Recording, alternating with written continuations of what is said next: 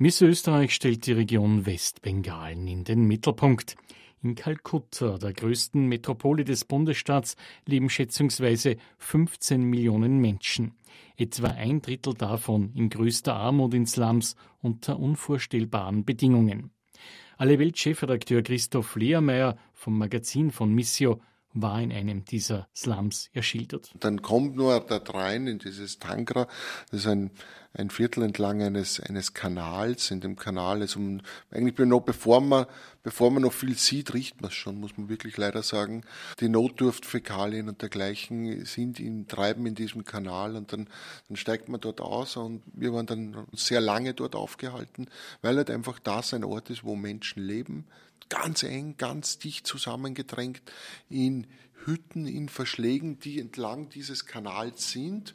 Und das Problem ist natürlich, wir waren zu einer Zeit dort, die kurz vor dem Monsun war. Alle haben uns gesagt, ja, jetzt ist alles, alles noch gut aus ihrer Sicht, aber der Monsun, also wenn dann dieser, dieser Kanal anschwillt, der unterspült dann diese Hütten, diese Verschläge und die laufen mit Gefahr, dann wirklich abzurutschen.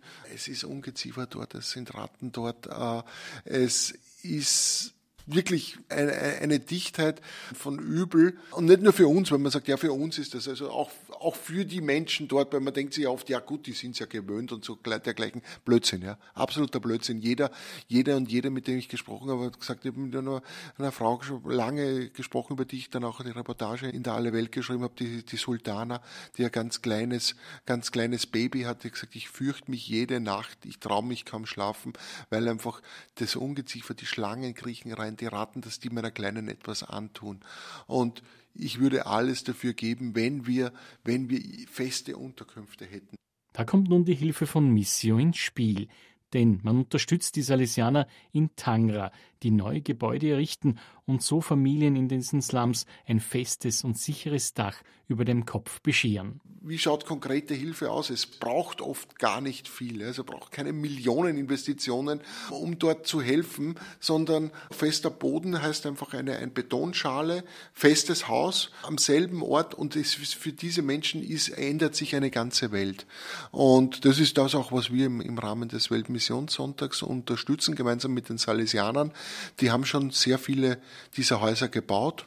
Wenn man dann reingeht, das ist, auf einmal sieht man freudige, strahlende Gesichter, weil man merkt, die Menschen sind einfach in einem Umfeld ein Leben in Würde, ja ein Leben in Würde. Und das ist genau das, worum es auch geht in diesem Umfeld. Und das ist möglich. Zu dieser Würde gehört auch, dass die Menschen im Slum von Tangra in Kalkutta auch behördliche Papiere erhalten, damit sie als Bürgerinnen und Bürger aufscheinen und nicht als U-Boote leben und dafür setzen sich ebenfalls die Salesianer mit der Unterstützung von Missio ein. Wenn man sagt, man weiß eigentlich gar nicht, wie viele Einwohner Kalkutta hat, hat es 13 Millionen, hat 16, 17, 20 Millionen.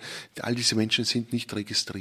All diese Menschen gibt es offiziell nicht. Warum? Ja, weil der Staat, weil man vom Staat jetzt auch keine Leistung erwarten kann. Das heißt, viele dieser Menschen wissen gar nicht, wohin sie da gehen sollten. Und da sind unsere Partner auch sehr dahinter, dass sie sagen, ja, besorgt euch Dokumente, wir helfen euch, weil dann bekommst du ja natürlich dann trotzdem Anerkennung. Es geht dann um Schulen, es geht dann auch äh, diese Kinder, dass sie, dass sie die Abschlüsse erwerben und dass es einen Weg perspektivisch raus aus diesen Slums gibt. Und das geht natürlich nur dann, wenn man überhaupt als Bürger, als Bürgerin einmal anerkannt ist, damit es einen offiziell überhaupt gibt. Mit Spenden zum Weltmissionssonntag kann dieses Projekt unterstützt werden.